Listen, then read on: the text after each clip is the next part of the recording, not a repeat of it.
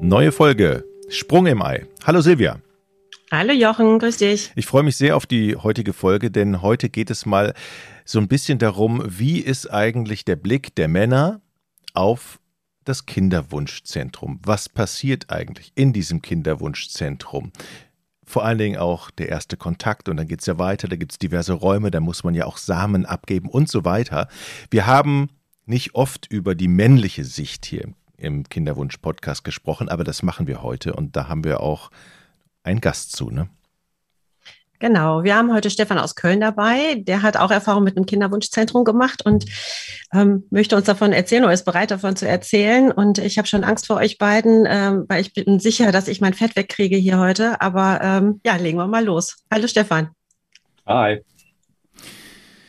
Stefan, erstmal, dass du ähm, darüber redest, äh, wie das so ist, als Mann im Kinderwunschzentrum aufzutauchen, ist ja jetzt auch nicht, also viele werden ja wahrscheinlich sagen, okay, da habe ich eigentlich ein bisschen Scheu, mir ist das unangenehm. Für dich ist das aber ähm, nicht ganz so unangenehm, nehme ich mal an. Ja, als, als gerade die Einleitung kam, äh, ich möchte darüber erzählen, wurde mir auch gerade noch ein bisschen warm. Nee, also da will, glaube ich, kein Kerl so wirklich drüber erzählen. Aber ich bin da relativ offen und äh, äh, als ich dann gefragt worden bin, könntest du das nochmal erzählen, was du mir gerade eins zu eins erzählt hast? Also ja, kann ich machen. An wen denn? Ja, nur ein Podcast. Hört keiner zu. ah, cool. Äh, nee, das können wir, das können wir machen. Ich finde, äh, äh, da gehören ja immer zwei zu, irgendwie bei dem Kinderwunschding. Und klar sind die Kerle mit dabei. Aber es ist schon äh, ein besonderer Moment im Leben, finde ich. Also die Momente in dem Raum und so. Mhm. Also gibt schon so ein paar Sachen, äh, wo du, glaube ich, unter Kerlen so nicht drüber redest. Erstmal. Mhm. Äh, erstmal, das heißt, mittlerweile redest du aber drüber, auf Partys zum Beispiel oder unter Freunden. Ja, viel Alkohol hilft da. Nein, ich, nein, es ist einfach, ähm, ich glaube, die, der Traum, diese romantische Vorstellung, äh, äh, ich liebe eine Frau und nach drei Monaten sind wir schwanger und dann haben wir äh, ein Haus und dann machen wir das zweite Kind und äh, dann sind wir perfekt. Äh, ich glaube, den, den, das passiert ja durchaus in meinem Freundeskreis, nur wenn da fünfmal nachbohrst, musste auch hören, okay, Frau ist bis oben hin mit Hormonen voll, äh, Kerl musste Ernährung umstellen und andere Boxershorts anziehen. Also das war ja alles nicht so easy, wie es man anhört. Mhm. Und äh, wenn dann in dem Thema drin bist, und da muss man auch sagen, ich war ja auch echt spät gebärend, ne? Also ich war ja ganz, ganz später mit dabei, äh, bin ja im fortgeschrittenen Alter, ähm, dann, dann ist das überhaupt nicht mehr easy. Ne? Also mhm äh, ich glaube, das ist ein, das ist ein Thema, was da in, in fast jeder Ehe äh, Ü30 irgendwann mal zum, zum Tragen kommt. Und nö, deswegen, da können wir gerne drüber reden. Das ist, äh, für mich ist das okay. Wie nervig empfindest du das denn, diese, äh, du musst jetzt Boxershorts tragen und hier hast du noch ein Pillchen und die Vitamine und ich habe gelesen, äh, Alkohol ist schädlich, Junggesellenabend ist heute gestrichen. Also wie sehr, ja, nervt das einfach auch?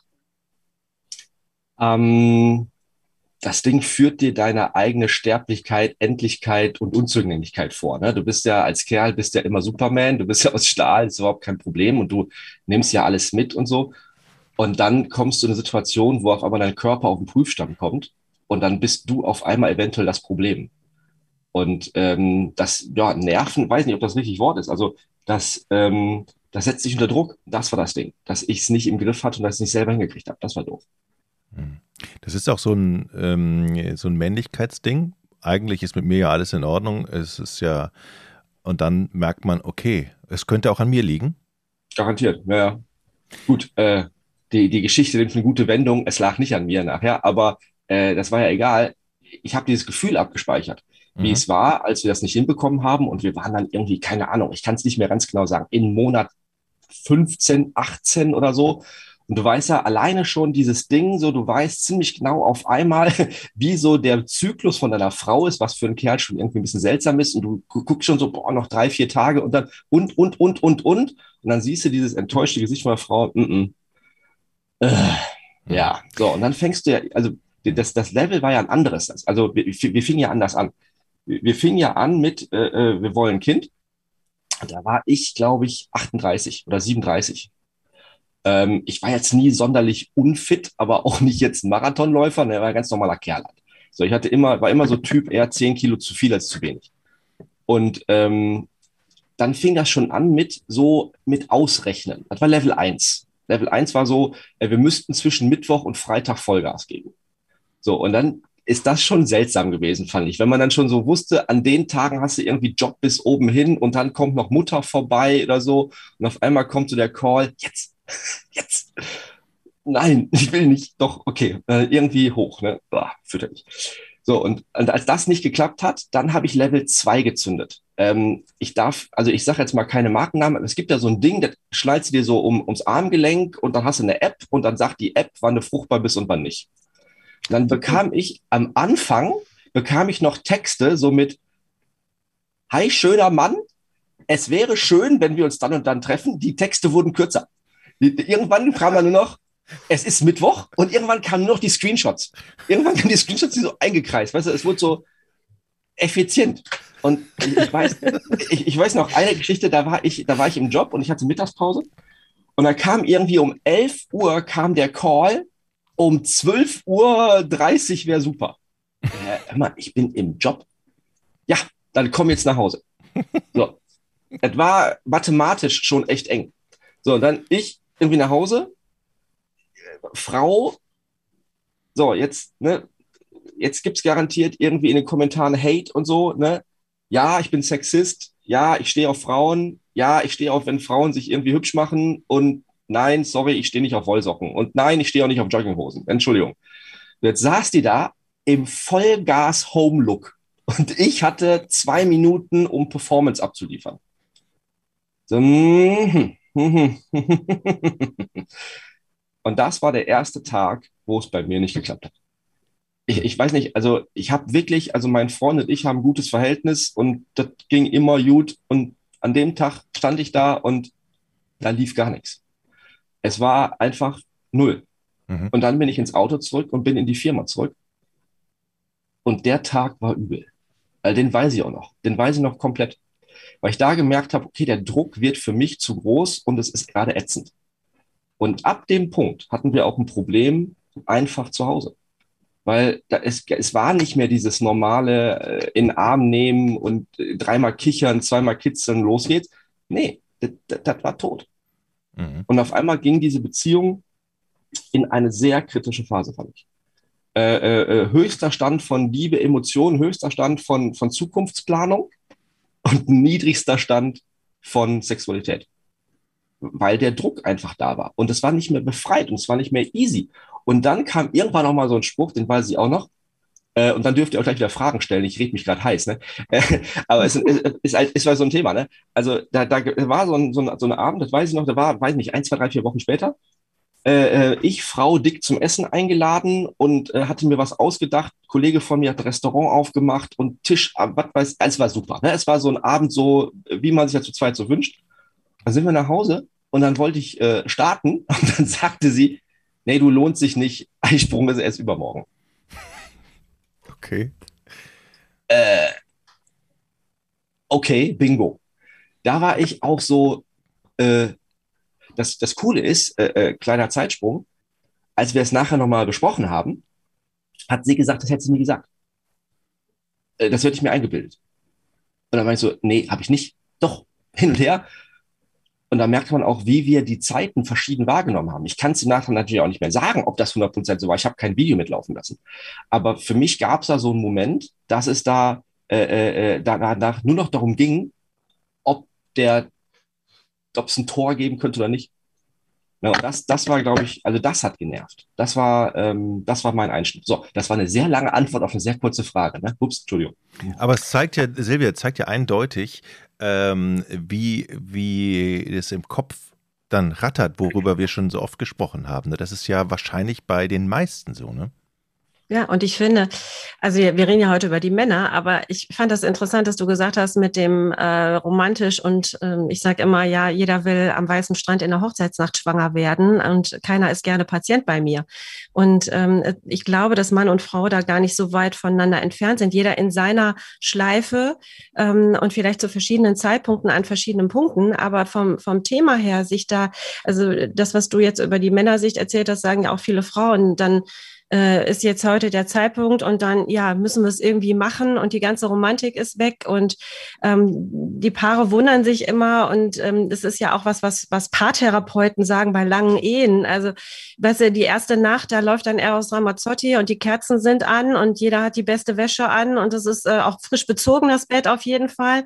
Und hinterher äh, äh, ne, sagt er dann, nicht. Schatz, hinterher nicht. naja, oder, oder eben, ey, Schatz, heute fünf Minuten oder ah, was ist denn jetzt mit heute Abend? Geht noch was? Und ich denke auch so, ja, es wäre auch nett. Ich, ähm, Vorspiel ist weg. Äh, na, so, also das äh, ist ja was, was sich, und der Kinderwunsch ist eben ein fetter Faktor, der ganz, ganz, ganz viel kaputt macht. Und ähm, ich versuche den Paaren immer zu sagen, sie haben so viel Stress, äh, hören sie auf mit dieser Taktung. Und es gibt tatsächlich auch Kollegen, die sagen dann auch, ne, 12.30 Uhr, ja, muss das sein, ja? Und mhm. die Frauen sitzen auch vor mir und fragen, welche Uhrzeit denn? 18.30 Uhr, 19 Uhr, 19.30 Uhr? Ich sage, nee, heute Abend und mir ist scheißegal wann. Macht, macht es so, wie es sich für euch gut anfühlt. Mit Kerze äh, oder ohne? Ja, mit Kerze. Ja, von mir aus auch mit Kerze, aber es ist, aber es ist ja so, dass du, ähm, wir haben ja auch schon drüber gesprochen, ne? Ei ist 18 Stunden befruchtbar. Das ist ja ein großes Zeitfenster für viel Romantik und ähm, vielleicht auch für ein Glas Sekt, damit es leichter wird. Und ähm, das sollte man vielleicht im Hinterkopf haben, dass es eben nicht 8.30 Uhr sein muss oder whatever.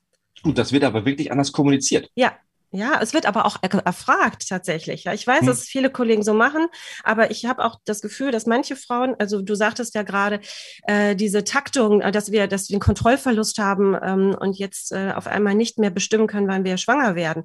Das haben ja auch Frauen heutzutage. Ne? Der Perfektionismus ist ja voll angekommen und äh, die wollen tatsächlich eine Uhrzeit haben. Ne? Nicht nur einen Tag, es reicht nicht eine Zeitspanne, sondern ja, mache ich was falsch. Ich könnte ja was falsch machen, wenn ich um 19.45 Uhr statt um 19.30 Uhr. Hm. Ja. Aber ich ähm, glaube auch, also ich, das ist aber auch so ein gesellschaftliches Ding, logischerweise, eine Doppelbelastung von Frau, äh, äh, Karriere, Kind und so alles auf die Reihe kriegen, die haben ja einen Stressfaktor, also der ist ja äh, äh irre. Ne? Und ähm, äh, ich musste ja nur ne, meinen Teil dafür geben. Dachte ich so, das wäre der kleinere Teil. Aber ähm, nee, im Endeffekt ist der Stress, glaube ich, bei beiden gleich. Jeder ist in seiner Bubble und es ist auch eine Reflexion auf Ego irgendwie und dann auch eine Reflexion auf die Beziehung, weil du stehst ja auch irgendwie so ein bisschen äh, äh in, in, im Wort oder in, den, in, der, in der Verantwortung deinem Partner gegenüber, dass das jetzt zusammen gut läuft. Du willst ja deinen Teil von der Beziehung irgendwie erfüllen. Und äh, ähm, dann kannst du halt teilweise nicht performen und das setzt dich dann nochmal unter Druck, weil es dir leid tut für einen Partner und das ist eine Spirale wenn dir da keiner raushilft, dann crasht die irgendwann. Ne? Das ist halt so. Du sagtest gerade, ähm, es lag nicht an dir, Gott sei Dank. Das hast du so ganz nett gesagt. Wie ist das denn, wenn man, ich, äh, das ist, kann ich ja gleich sagen, was ich dazu denke, aber wenn man so das erste Spermiogramm, wenn man so das erste Mal schwarz auf weiß kriegt, wie bin ich drauf oder was liefere ich da ab? Ähm, wie ist das Gefühl oder so? Ich habe das Gefühl, also ich registriere immer eine sehr große Anspannung, vor allem vor diesem ersten Befund. Ja, klar. ja, klar. Also das lief, das lief ja so, äh, ähm, also meine Frau war damals oder ist, ist immer noch äh, äh, massiv jünger als ich. Also die ist, glaube ich, acht Jahre jünger als ich, sechs Jahre jünger als ich. Und ähm, es war immer so, dieses, dieser, diese Witzelei hier zu Hause, na, alter Mann, äh, äh, äh, so richtig fit bist ja nicht und so, ne? Und da muss jetzt mal ein bisschen abspecken und da muss jetzt mal ein bisschen fitter werden, geh mal laufen und so, ne? Und äh, ich glaube, jeder hat ja so eine gewisse Körperkonstitution, auf der irgendwie gut ist. Ne? Jeder von uns ist ja irgendwie äh, konstitutionell gebaut. Und wie gesagt, ich bin eher so Typ fünf Kilo mehr als weniger. Ähm, ich kann aber auch Bäume ausreißen. Ne? Also ich bin, ich bin so Typ Bauarbeiter, Typ äh, so richtig, also ich bin so, so, so, so ein polnisches äh, äh, Arbeitspferd. Ne? Also ich, ich bin so, ich bin so aus dem Ruhrgebiet, bin so Melting Pot, in mir ist so alles Spanier, Pole, Deutsche, alles, was so rumlief. Und ich bin, ich bin so ein Kompakter. So, und mich kriegst du nicht auf Skinny Jeans. Ich bin kein Skinny Jeans Typ. So, und dann war aber diese Anspannung war so groß und ich wusste dann irgendwann äh, kam ja dieser Tag und die Frötzeleien hörten irgendwie nicht auf. Ne? Und meine, meine äh, äh, mittlerweile übrigens Ex, äh, ist, die ist skinny, die ist so, so, so Typ Supermodel. Und wir kommen da rein und der, der Arzt schon so eine sehr, sehr ernste Miene, also, oh Gott, oh Gott, oh Gott, und er legt das Ding so hin, meint so, sie hängst. Ich so, bitte? Also, also biologisch sind sie mal zehn Jahre jünger als hier auf dem Ding. Oh, echt? Also ja, sie sind, äh, sie sind super fit. Also sie haben ja, sie haben super Blutwerte. Äh, sie ernähren sich gut, oder? Ich so, ja, ich glaube schon. Äh, und, und bei dem Ernähren, meine Frau guckt mich so an, bitte? Du ernährst dich gut? Ich so, ja, neben Schokolade esse ich auch Gemüse. Also wir hatten dann so, man merkte auf einmal, da waren so Blitze zwischen uns. Und meine erste Reaktion war so, check, yes, yes, ich bin fit, sauber. Und da war dieses ganze Ego in meiner Bubble, die ganze Anspannung erleichterte sich und ich wie ein Blitz Faust hoch, yes, aber in der Sekunde merkte ich, oh, wenn ich es nicht bin. Wer ist es und dann? In der Sekunde guckte ich so rüber und man sah sehr verfinsterte Gesichtszüge und dann meinte ich, oh, oh, da liegt es an dir. Und er hat so, es liegt hier an überhaupt, irgend, äh, versuchte so runterzupegeln. Ähm, aber es war eine hoch emotional aufgeladene Situation. Im Endeffekt war es dann so, äh, ähm, wir hätten mit einer Fußballmannschaft bei meiner Frau was machen können. Es wäre nicht angekommen. Ne? Also es war alles so eng und verdreht und äh, es war einfach ein mechanisches Problem sozusagen. Ich weiß nicht, ob das jetzt äh, medizinisch richtig ausgedrückt ist, aber es ging einfach nicht durch. Und ähm, da löste sich bei mir so ein Knoten. Es liegt nicht an mir, ganz im Gegenteil. Ich bin noch mal mega fit irgendwie, was man so von außen echt nicht gesehen hat. Aber ähm, es, es führte dazu, dass wir noch einen Streit hatten. Und zwar, als wir da rausgegangen sind, weil ich so blöd reagiert habe. Ne, also ich habe so, ähm, ich habe so meinen Emotionen freien Lauf gelassen, ohne darüber nachzudenken, was das mit meiner Frau anstellt. Und das muss ich mir auch ankreiden. Ne? Das war definitiv auch mein Fehler. Aber man sah auch, wie groß der Druck auf mir war, der sich da in der Sekunde gelöst hat. Und das konnte ich nicht kontrollieren in der Sekunde. Das war blöd. Kannst du mal ganz kurz sagen, wie ist eigentlich der Stand äh, jetzt aktuell? Also ich, ich, ich sehe daraus, ihr habt lange das versucht, aber dann habt ihr euch getrennt oder wie, wie, ist, wie ist der Werdegang nee, kurz? Nee, nee, es war, es war so, wir waren, wir waren, äh, ähm, boah, jetzt hoffentlich habe ich die Begriffe richtig drauf. Ich glaube, wir waren ganz knapp vor In-vitro-Fertilisation, kann das sein? Also vor mhm. künstlicher Befruchtung. Wir hatten alle Level durch. Ähm, und äh, dann war es aber so, dass bei mir ähm, im, im persönlichen Umfeld, also, also mit meinen Eltern ist was passiert und ich musste mich enorm um meine Eltern kümmern, also um meinen Vater. Und da haben wir eine kleine Pause gemacht.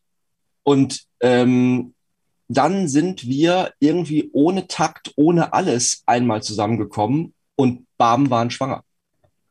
Und ähm, also es war im Rahmen der, der Behandlung, aber es war nicht durch die Behandlung. Es war dann in so einer Pause. Und äh, meine Kleine ist heute sechs und äh, ist ein, ist ein quietschfideles Kind und äh, das arme Kind sieht so aus wie ich, nur in blond und klein. Das tut mir für das Kind echt leid, aber ähm, ja, ist super fit. Äh, ähm, ich bin mit, äh, ich bin mit äh, Ende 38, Anfang 39 bin ich Vater geworden.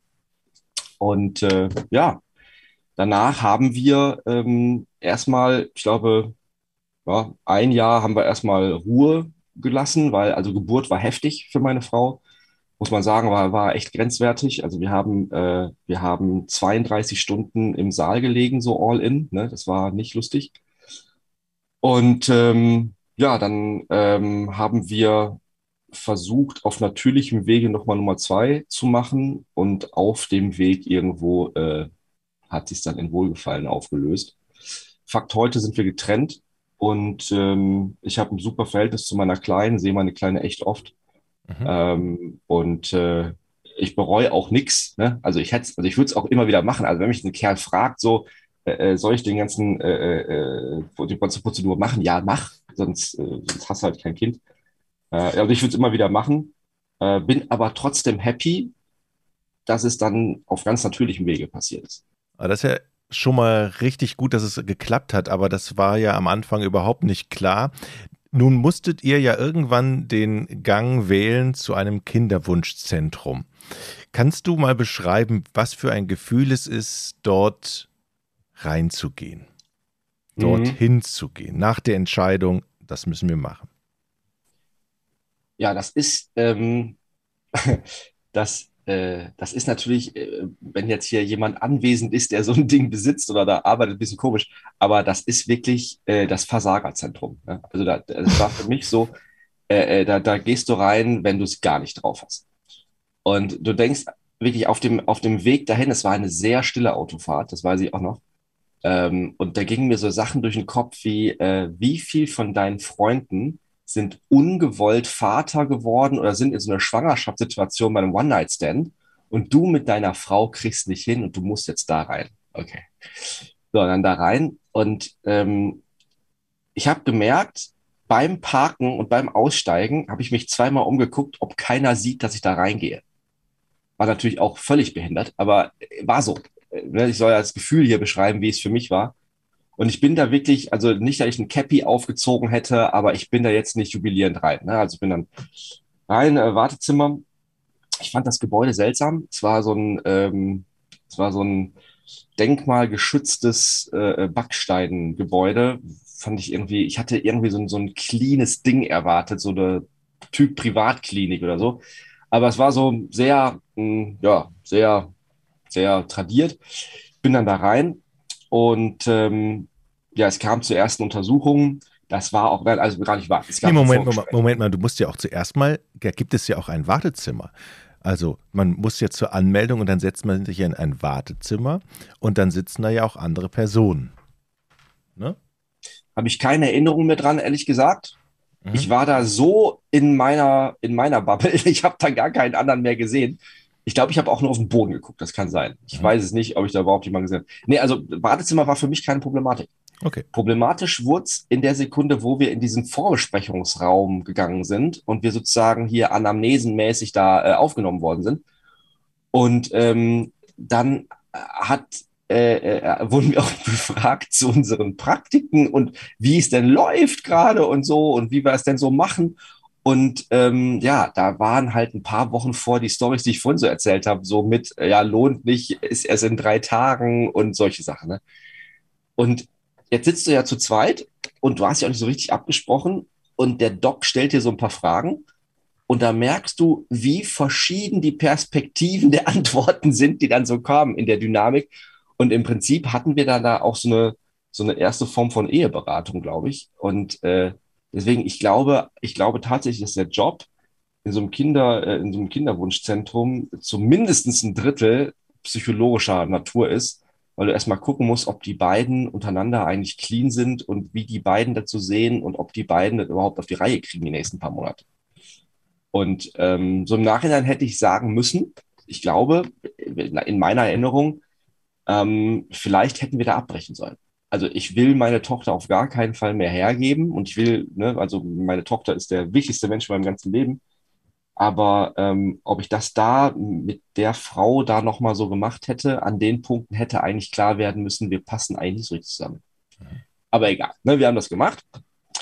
Und äh, dieses erste Gespräch lief dann, mh, hm, lief dann so nach dem Motto, äh, äh, äh also habe ich das empfunden, äh, was haben sie denn alles falsch gemacht, dass sie hier sitzen müssen? So ein Gefühl hatte ich. Ich glaube nicht, dass der Doc das als Intention hatte, aber die Fragen gingen so in die Richtung, wie oft haben sie Verkehr, ähm, äh, wo haben sie Verkehr und, und äh, äh, äh wie ist ihre Ernährung und so. Es waren so, so die typischen Fragen, glaube ich. Ist denn das, ähm, ist denn das Gespräch unangenehm aus der Sicht ähm, des Arztes für dich gewesen oder ist das eher die ganze Grundsituation? Weil ich frage ja, äh, auch Silvia sitzt ja sozusagen dann dem Patienten gegenüber und, und ähm, Silvia, wie ist das denn für dich? Du, du musst ja auch, du, wenn die dann reinkommen, du musst ja auch im Prinzip so ein Gefühl dafür bekommen, wo fängt man an? Beschreib doch mal aus deiner Sicht, wie so dieser Erstkontakt dann immer so ist. Ja, du musst versuchen, ja sensibel zu sein und trotzdem wollen die ja von dir, sag ich mal, eine Leistung haben, also wissen, woran es liegt. So, dann musst du halt Fragen stellen, wobei ich zum Beispiel nie frage, wo man Geschlechtsverkehr hat oder wie oft oder äh, jetzt welche Stellungen, ja. Aber äh, das, das gibt's alles. Ich weiß, es gibt auch Fragebögen dazu, die man im Vorfeld schon ausfüllt. Da denke ich immer, warum führst du den Bogen aus, wenn du dann nochmal so Fragen stellst? Aber ähm, und das, was du gesagt hast, Stefan, dass man äh, einen Eindruck kriegt als Arzt schon, ob die beiden da zusammenpassen oder nicht, das ist tatsächlich oft so. Ich frage mich immer nur, wo ist da meine Grenze, die ich nicht überschreiten darf? Ne? Mhm. Ich kann schlecht zu denen sagen, also bei euch ein Therapeut wäre jetzt besser als ich und dann kommt nochmal wieder, wenn ihr ein Jahr Paartherapie gemacht hat, weil ich denke, das geht hier schief. Und ich habe tatsächlich auch Paare, ähm, wo das ich sage mal, ein Kind ist, ist ja kein äh, Kleber für eine Ehe oder für eine Partnerschaft oder wie auch immer. Ähm, das ist ja eher Sprengstoff, weil da muss man wirklich als Team äh, zusammenhalten. Ähm, trotzdem ist es oft heilsam, ähm, wenn ein Kind da ist für äh, gerade, was so ja auch für beide Seiten äh, gilt das ja, ähm, oh, wir haben jetzt Erfolg, wir können doch Kinder zeugen und wir haben das und der Weg hat sich gelohnt. Also da sind Wunden aufgegangen, die vielleicht ein bisschen ähm, ja ähm, ein Pflaster drauf kriegen.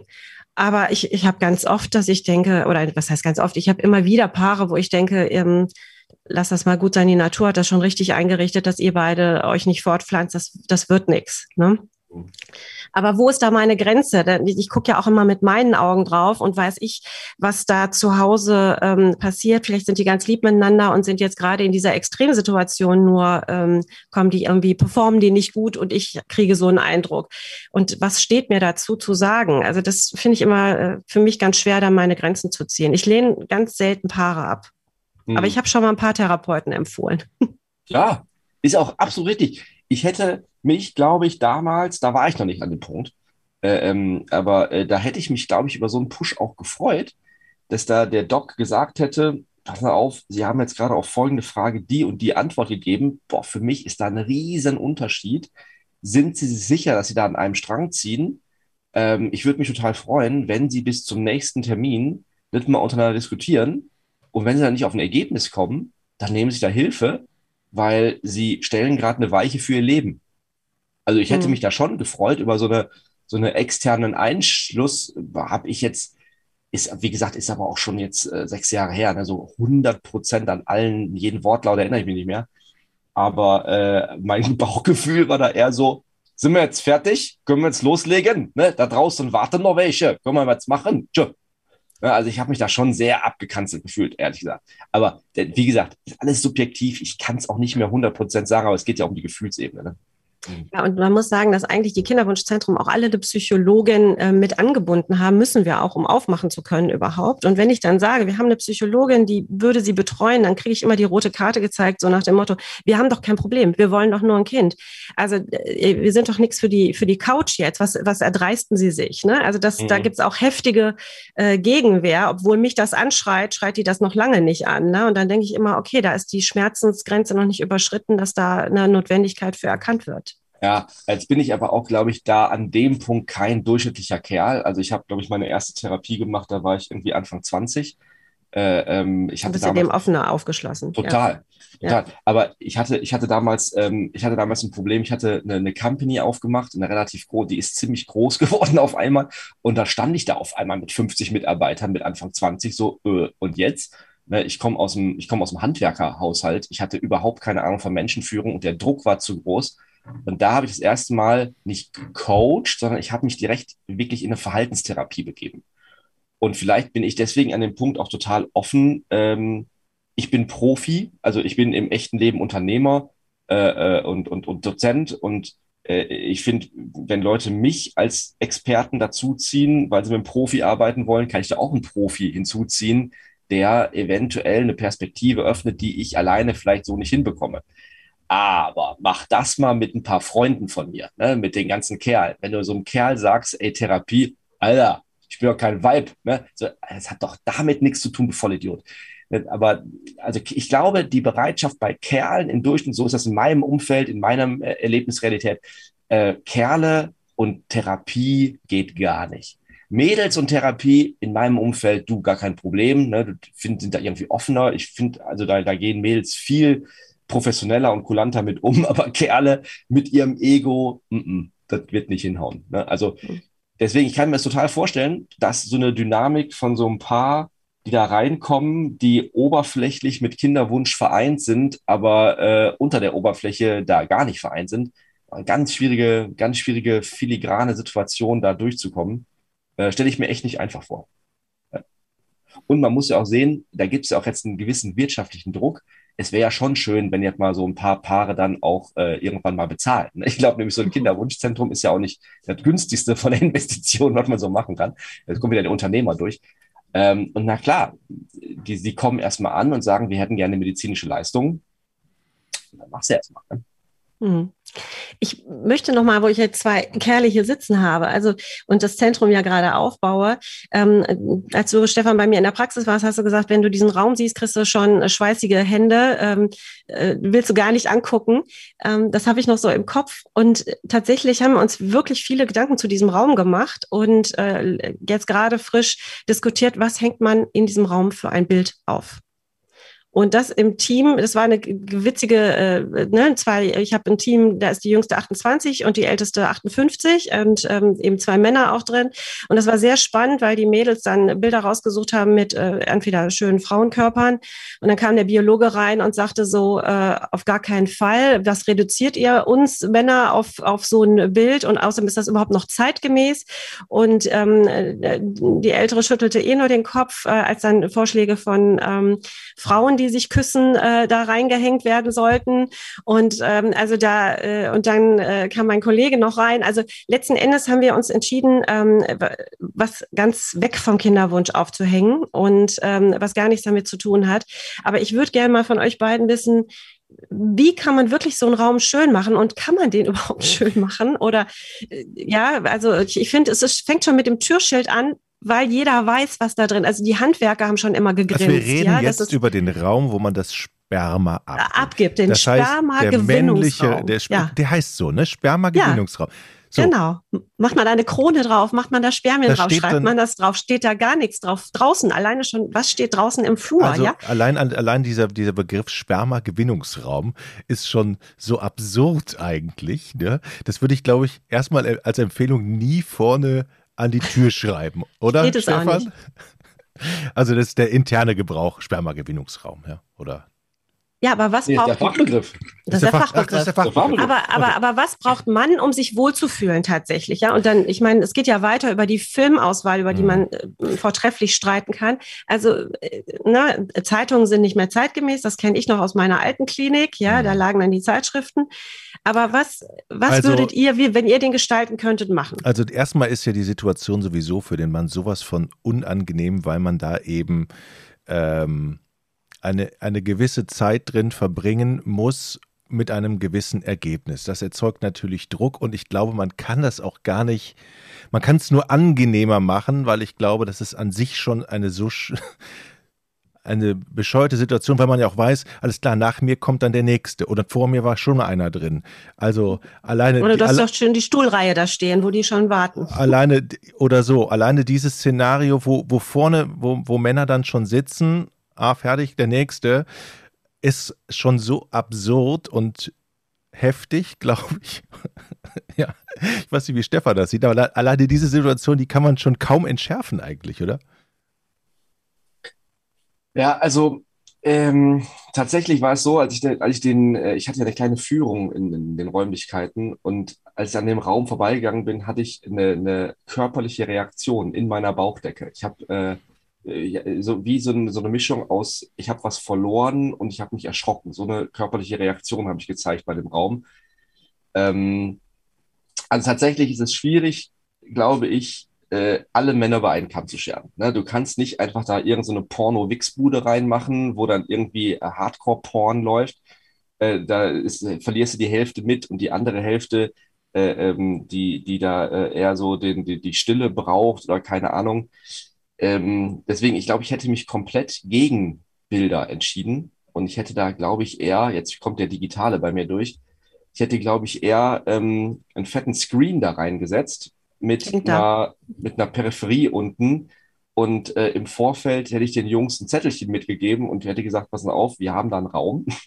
Der ist, ähm, das ist der Raum, in dem sie dann halt äh, aktiv werden müssten. Sie können sehr gerne Ihre USB-Sticks mitbringen. Sie können gerne Ihre DVDs, Blu-rays. Sie können alles mitbringen. Wir haben ein Streaming-Portal. Äh, äh wir können da, wir haben, äh, äh, wir haben Amazon, wir haben Pornhub, wir haben was weiß ich, wir haben alles da. Wir können da aber auch einfach Seychellen drauf machen, ein Kaminfeuer. Ähm, ich glaube nämlich, dass, dass äh, dieser erste Satz, äh, jeder will, äh, will schwanger werden in der Hochzeitsnacht am Strand, ähm, wie cool wäre das, wenn dann auf einem überdimensionalen Screen da, was weiß ich, ein Regenwald, ein, ein, ein Strand oder, oder ein Wald oder was, keine, keine Ahnung, irgendeine, irgendeine Situation wäre. Und ähm, wenn es möglich wäre, den Raum so großzügig zu gestalten, dass man da zu zweit rein kann. Also bei mir war das wirklich so, ich habe die ersten zwei Mal, habe ich den Klassiker gemacht. Ähm, da bin ich einfach als Kerl da rein. Äh, beim ersten Mal war das wirklich so, dass ich äh, so unter, unter, unter Performance äh, äh, äh Lust stand, dass ich da rein bin und ich habe einfach abgeliefert, ohne alles, einfach so. ich brauchte keine Stimulantien externer Art. Beim zweiten Mal war das die Situation so, ähm, dass da vor der Tür Tumult war. Da liefen die äh, Helferinnen rum und dann war es relativ laut mit, sag mal, hast du das Rezept schon? Hier, äh, hast du die, äh, die Unter, hast du, nee, hast du gesehen, der Unterschrift und hier der, der Handwerk. Und ich stand da, la la la la la la genau das will ich jetzt gerade nicht hören. Das war natürlich schwierig und dann habe ich wirklich äh, gedacht, okay, heute ist es so laut hier. Ich fand das nämlich still, war es echt okay. Ähm, es war so laut hier, ich musste irgendwie diese Außengeräusche loswerden, weil die sich so laut unterhalten haben. Und dann habe ich diesen, diesen Fernseher angemacht. Das war so cool. Das war so ein, das war so, ich würde sagen, 35 Zentimeter Durchmesser und so eine tiefe Röhre. Weißt du, so einer, den hast du mit D-Mark bezahlt. So einer. Und da war eine Fernbedienung und da konntest du noch die, die Ziffern erahnen. Die war so abgegrabbelt, die Fernbedienung. Und beim in die Hand nehmen, habe ich sofort gedacht, okay, wo ist ein Waschbecken? Und in dem Raum war nichts zum Frischmachen. Das war Kacke. Ich hätte da gerne, weiß ich, mindestens ein großes Waschbecken. Ich war bereit, eine komplette Dusche zu akzeptieren. Ich fand das so eklig, diese Fernbedienung in die Hand zu nehmen, weil ich genau wusste, okay, Jungs, hier ist äh, die halbe Stadt drauf gewesen. Das war fies und da habe ich auch echt ein Problem gehabt. Beim dritten Mal habe ich irgendwann die Tür aufgemacht, war echt pissig und meinte, Mädels, alle Klappe jetzt, Abflug, ich habe hier was zu tun, holen Sie meine Frau. Und sie, bitte wie? Frau soll antraben, die hat ihren Teil hier zu erledigen, weil die Frau kommt mit rein. Und dann musste Frau da rein und der Raum war so besenkammerartig. Und ähm, dann habe ich gesagt, Frau, ich krieg's nicht hin, mach. Und das war natürlich, das war eine absolute Situation. Ne? Also ich stehe, Frau auf Knien, und dann stehst du da so, Mhm. Und es gibt ja nichts Unangenehmes für einen Kerl, als wenn bei der Fellatio-Situation sich nichts rührt. Das ist ja so, oh, das war fürchterlich.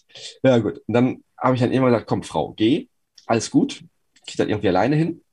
Und dann geht die Tür auf, sie geht raus und in der Sekunde guckt eine von den Helferinnen so um die Ecke so, hallo? Und ich glaube, da habe ich eine Erektion nach innen gekriegt. Ne? Also das, das war, das hat noch ein bisschen gedauert, bis ich das verkraftet hatte, diesen Blick. Weil ich glaube, ich glaube, meine Hose war noch auf. Ich kann es nicht mehr ganz genau sagen. Ich weiß noch, es war unangenehm. Ja. Und ähm, deswegen, also der Raum, ich glaube, der Traum wäre ja, Tür geht auf und dahinter ist das Four Seasons mit einer Suite, mit einem perfekten Bett, mit einer perfekten Dusche, mit einem perfekten Geruch. Ähm, das ist nicht realistisch in so einem Umfeld, glaube ich. Ich glaube auch ein Bett und die ganze Hygiene und Textil ist alles nicht realistisch. Das muss irgendwie alles abwischbar sein, das verstehe ich auch.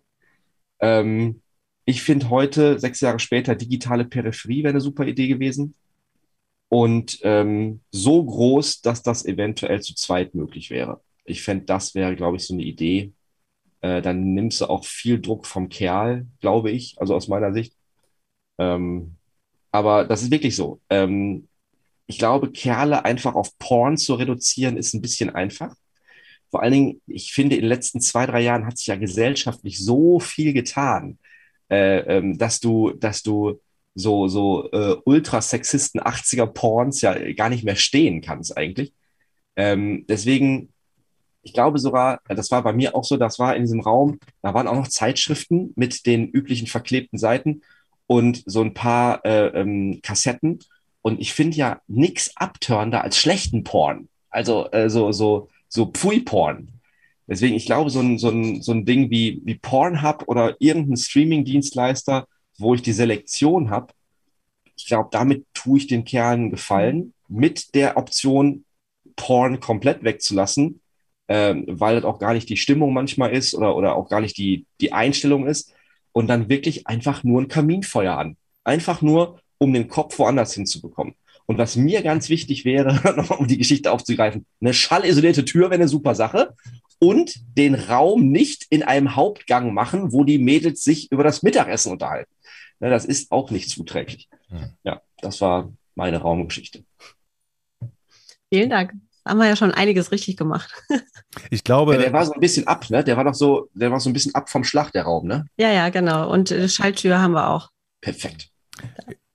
Ich glaube, was, was, was wichtig ist, dass man äh, da nicht das Gefühl hat, ah, da war schon jemand drin oder diese verklebten Seiten, diese Fernbedienung. Ich glaube, das, das ist, glaube ich, das Schlimmste, was es, was es, äh, was es gibt, weil das auch dann wirklich ganz schön eklig ist. Es, es, es war, also es war tatsächlich so, ähm, das war ein fensterloser Raum. Ähm, oder da war nur so ein Lüftungsschlitz oder so drin, ich weiß nicht mehr genau. Und beim, äh, ich meine, beim ersten oder zweiten Mal, ich kann es nicht mehr genau sagen, also einmal bin ich da rein und habe eine tiefe Nase genommen und dachte, okay, der Kollege vor mir war da. Ne, das war so, also es roch jetzt nicht ekelhaft, also nicht irgendwie nach Fäkalien oder so, aber es roch nach einem anderen Menschen. Ja, also das war so eine Mischung aus Schweiß, Pheromonen und Deo, glaube ich. Aber es war so, okay, ich bin nicht der Erste hier. Äh, das war im Kopf, das war dieser Schalter, den ich auch erstmal umlegen musste. Ne? So, mh, hm, du willst dein Kind, du willst dein Kind, du machst das jetzt, alles wird gut, du machst das jetzt. Aber naja. Und ich glaube, was ähm, auch gut sein könnte, ist, wenn man die, das, den Wartebereich vielleicht nicht direkt vor den Raum macht, sondern einfach in dem großen Wartebereich und dann die Männer einzeln. Ich könnte mir, ich könnte mir also vorstellen, wenn man da, wenn da schon so drei sitzen, ah, ja. sind Sie her, dann kommen Sie mal und dann rücken die alle auf. Das ist eigentlich auch so eine bescheuerte Situation.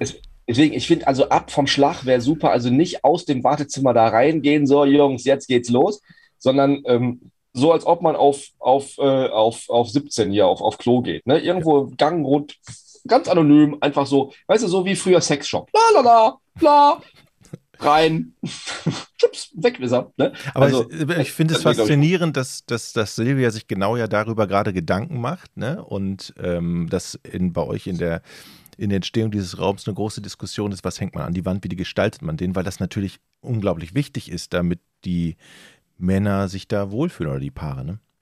Ja, ja, ich glaube, es ist ein Kampf zwischen, Kampf zwischen, Ego und, und, und äh, Ego und Scham. Ne? Das ist ja, glaube ich, dieses, dieses Dreieck Ego, Scham, Lust.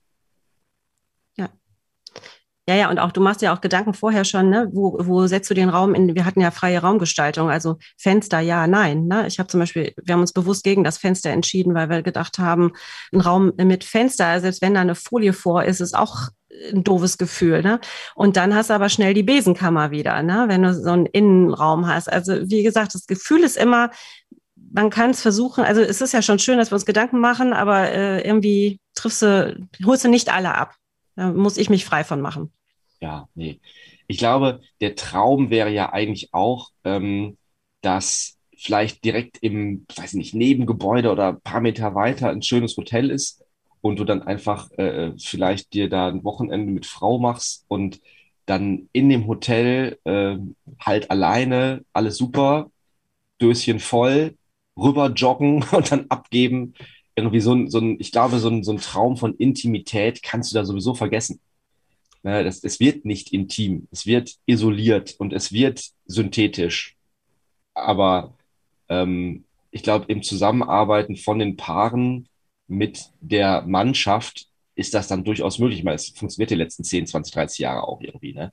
Es geht ja gerade um Komfortgewinn. Und ich glaube, der Komfortgewinn äh, ähm, in einer Form von, von Intimität oder Anonymität in der Sekunde müsste eigentlich auch schon reichen.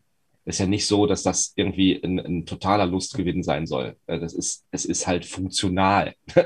Nur für die Funktion brauchst du ein Minimum von Emotionen. Und Erektion nach innen ist nicht gut in der Situation, ist äh, nicht produktiv. Du hast es aber geschafft. I did it. Du, du hast es geschafft. Ähm, ich muss noch ein zweites Döschen holen, weißt du? Ja, ich war Klar. so, ich war so froh. Ich habe ich hab an dem Ding gezogen und gequetscht. Das kann doch jetzt bitte nicht alles sein. Ich muss das jetzt abgeben. Das ist voll unangenehm. Ja, aber du, ich war so froh, dass überhaupt irgendwas und dann mhm. hier ab und fertig ab. War das der schlimmste Moment oder äh, reiht sich ein schlimmer Moment an den anderen gefühlsmäßig? Oder so meinst du den, den, den Höhepunkt des Dramas? Ja, oder Äh, nee, in der ganzen Behandlung. Oder gibt es da auch Sachen, wo du sagst, okay, das war richtig gut, das hat mir, das hat mir Mut gemacht, das hat mich, äh, das fand ich sehr positiv. Ähm, ja, ja, also ich glaube, dass das, das Positive ist halt die Aussicht. Ne? Die Aussicht ist zu schaffen, äh, ähm, ein Minimi zu produzieren. Mm, nee, also ich, ich fand das alles im Prinzip als Kerl, äh, also aus meiner Perspektive, ist ja Mhm. äh, ganz rein subjektiv, ich fand das komplett fürchterlich. Mhm. Ähm, dieses, diese, diese, dieses Drama zwischen äh, Versagen und, und Hilflosigkeit und so, äh, fand ich alles blöd. Mm, Deswegen auch diese, diese Explosion, als dann klar wurde, okay, ich bin gar nicht der hemmende Faktor in der Sekunde. Äh, aber wir waren als Paar ja da in der Sekunde. Ähm, ich glaube, so im Nachhinein, wenn ich mich so jetzt auf die Frage echt erinnern muss, es gab eine, eine, eine Sprechstundenhilfe, glaube ich. Äh, die war da, glaube ich, so mein Anker. Ähm, ich fand die meisten Mädels da kühl, anonym und abweisend irgendwie, so, so sehr, so sehr funktional. Und da war eine Frau, ähm, mit der hatte ich irgendwie eine Verbindung. Die war so, die war so, keine Ahnung, Mitte 50, ähm, ganz warme Augen und irgendwie so ein Lächeln und wir haben uns angeguckt und wir mochten uns irgendwie von, von, also ich hatte auf jeden Fall die Illusion, dass sie mich mochte, vielleicht hat sie auch gut gespielt, man weiß das nicht. Aber äh, wir saßen dann da so und äh, sie lächelte mich so an und ich saß da mit meinem Döschen und sie hat dann also so nonverbal so ein Witzchen gemacht, hat so eine Augenbraue hochgezogen und ich so, mm, Lippe nach oben und auch eine Augenbraue nach oben. Und sie hat so ein ganz warmherziges Augen zu und genickt und hat dann so die Lippe hochgezogen und ich merkte so, okay, sie weiß, was in meinem Kopf abgeht. Und sie hat dann so Augen, Augen gezwinkert und wir hatten irgendwie so einen sehr netten nonverbalen Dialog auf dem Weg dahin. Mhm. Und ähm, das war, das war schön. Also es war, das war so mein Highlight. Ich glaube, das hört der Doc nicht so gerne, dass äh, seine Sprechstundenhilfe mir emotional den höchsten Beistand gegeben hat. Aber ähm, das war meins. Silvia, ich Also habe mal eine Frage, noch mal eine Frage an dich, vielleicht auch abschließend. Ähm, wie groß ist eigentlich der Einfluss, dass es den Patienten sehr gut geht, dass es da irgendwie gefühlsmäßig stimmig ist, nenne ich es mal? Ähm, glaubst du, das hat einen Einfluss auf die Erfolgschancen oder ist das alles zu romantisch, was man hier wünscht?